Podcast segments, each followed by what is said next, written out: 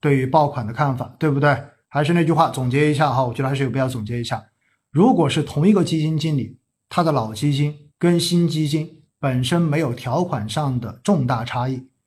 而他的老基金又是开放申购的，那么就不一定要去抢他的新基金。这是第一个结论。第二个结论，如果这个基金经理的历史业绩真的很好，而他的老基金又基本上买不到，或者说老基金因为受条款的限制，比如说投不了港股，而只有新基金才能投，OK，你可以看一看这个基金到底销售情况怎么样。如果预估到它的一个配售比例将会非常的低，那我给你的建议也没有必要去凑热闹，因为市场上面。不止这一个基金经理，跟他同水平的基金经理仍然是有的。我们完全可以选一个更低成本的方式去解决这个问题。第三，新基金、老基金其实本质的区别，如果真这样去选，就是我前面说的，你对于短期市场不看好，那么你就选新基金，让基金经理主动的去根据市场的情况来决定他的建仓节奏。当然，这也建立在你要相信基金经理的前提之下，否则的话，他做什么你都觉得是错的，对不对？那么接下来我们讲到，其实整个市场在不断的分红、不断的限制大额的时候，其实证明有很多基金经理买熟的板块，现在其实估值已经超过了它一般的分析跟风控的这个框架，所以的话呢，其实证明了短期风险是比较高的。这一点大家一定要有清醒的认识。第五，一定不要因为过去两年基金很赚钱，你就忽略了基金的投资风险。一定要先衡量自己的风险承受能力，然后再去慎重的做出投资决策。而做投资决策的过程中间，记得首先要问问自己，你的赛道，你是否相信它未来的长期方向，长期的这种。往上的趋势，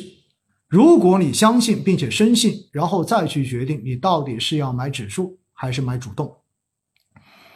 如果是买主动，那么你就要好好的、认真的去挑基金经理。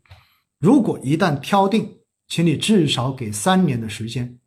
给到至少给三年的时间，给到基金经理，然后让他来证明他自己的实力。而不是用短时间的市场收益、市场的一个走势来做出评价。另外，针对小白而言，我的建议是，其实对于你们来讲，最简单的方式是不要选赛道，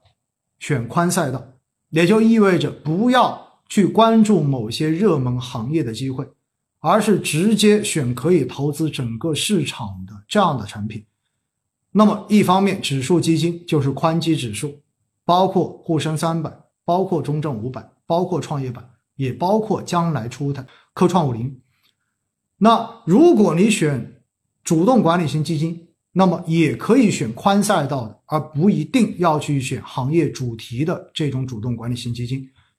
相对而言，行业主题的这种主动管理型基金一定会受到行业风口的影响，风口上面的这些基金普遍表表现都不错。但是，只要当风口出现切换的时候，那么集体都会表现比较的差。那么这种时候，你是不是能够受得了这种波动所带来的心理冲击？如果你受不了，那么就选宽赛道，也就意味着在基金合同上面没有就这个基金未来的投资的行业方向做任何限定的这样的产品，把选择行业的事情交给基金经理来做。这样子相对而言，比单赛道的这些产品会让你更加放心一些。那么这个时候，你只要去受到一个冲击，那就是基金经理如果跟整个市场的这种风格不匹配的时候，有可能会出现一段时间这样子的业绩低迷。你是否能够坚信基金经理，并且坚守下去，等待他未来继续给你贡献回报？所以哈，以上几点应该说基本上都已经把对于基金挑选现在应该要注意的一些要点都跟大家讲过了，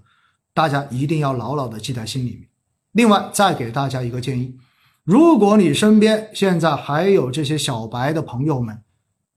找到你说帮我介绍一下基金，有什么基金可以让我抄个作业的话，我给你的建议，一定不要让他们抄作业。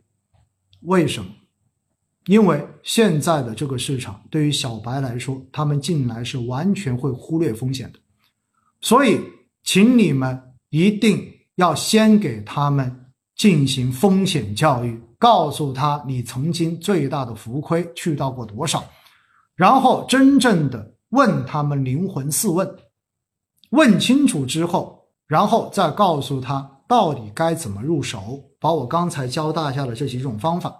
用问问题的方式问清楚，问完之后让他自己选产品。大家记住了，让他自己选产品。为什么我要特别强调这一点？你信不信？未来有可能你的某一个朋友，他只买了一千块钱的基金，但是这只基金只要出现任何的亏损，他都会直接打个电话给你说为什么？你给我推荐的这个基金亏了，为什么人家买的基金都是赚钱的？我告诉你，这比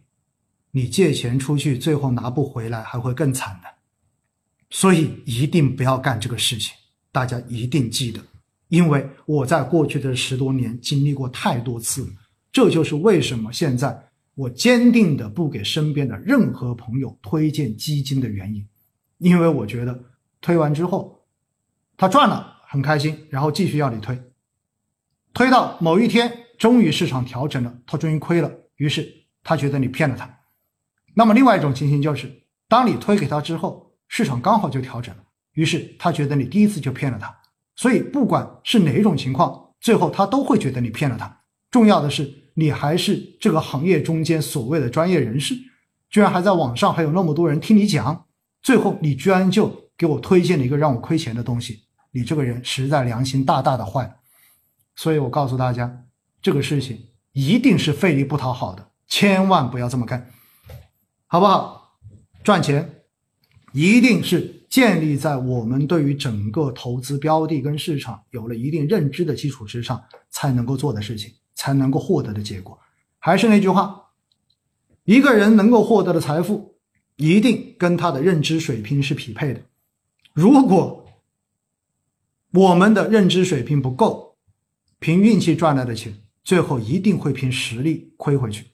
而重要的是，因为是你介绍他买的，所以到最后你就成为了他给自己找借口的那个替罪羊，